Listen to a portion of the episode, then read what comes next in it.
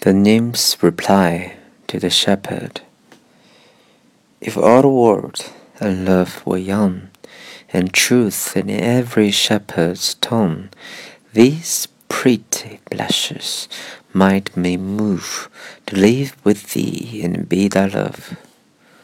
Time drives the flocks from field to fold when rivers rage and rocks grow cold and Philomel becomes dumb, the rest complains of cares to come. The flowers do fade, and wanton field to wayward winter Ragnan field. A honey town, a heart of gall, its fancies spring, but sorrows fall. Thy gowns, thy shoes, thy bed of roses, thy cape Dakota and thy poses soon break, soon with, soon forgotten. And fully ripe, in reason rotten, thy belt of straw and heavy buds, thy coral claps and amber studs, all these me no means can move to come to thee and be thy love. But could youth last and love still breed, breed? Had joys no dates, no age, no need. Thee then these delights might mind might move to live with thee and be thy love.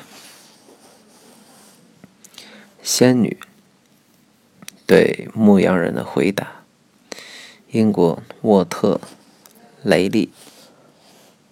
Water really，倘若世界与爱永不变老，牧羊人的誓言字字真诚，我会被这些美妙的欢乐所感动，与你共同生活，做你的爱人。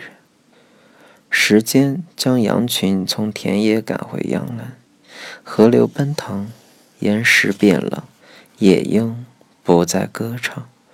忧虑的到来让安宁抱怨，花儿会枯萎，繁茂的田野也会向冬天低头，甜言蜜语，蛇蝎心肠。这奇特的源泉却带来痛苦。你的长袍、新鞋及玫瑰花床，你的花冠、彩裙及芬芳花束，不久便会消失、凋零、被遗忘。荒谬的早熟必定走入堕落。你那稻草和常春藤编织的腰带，珊瑚的别针，琥珀的纽扣，都无法打动我的心，来到你身边，做你的新娘。如若青春常在，爱依然会滋润。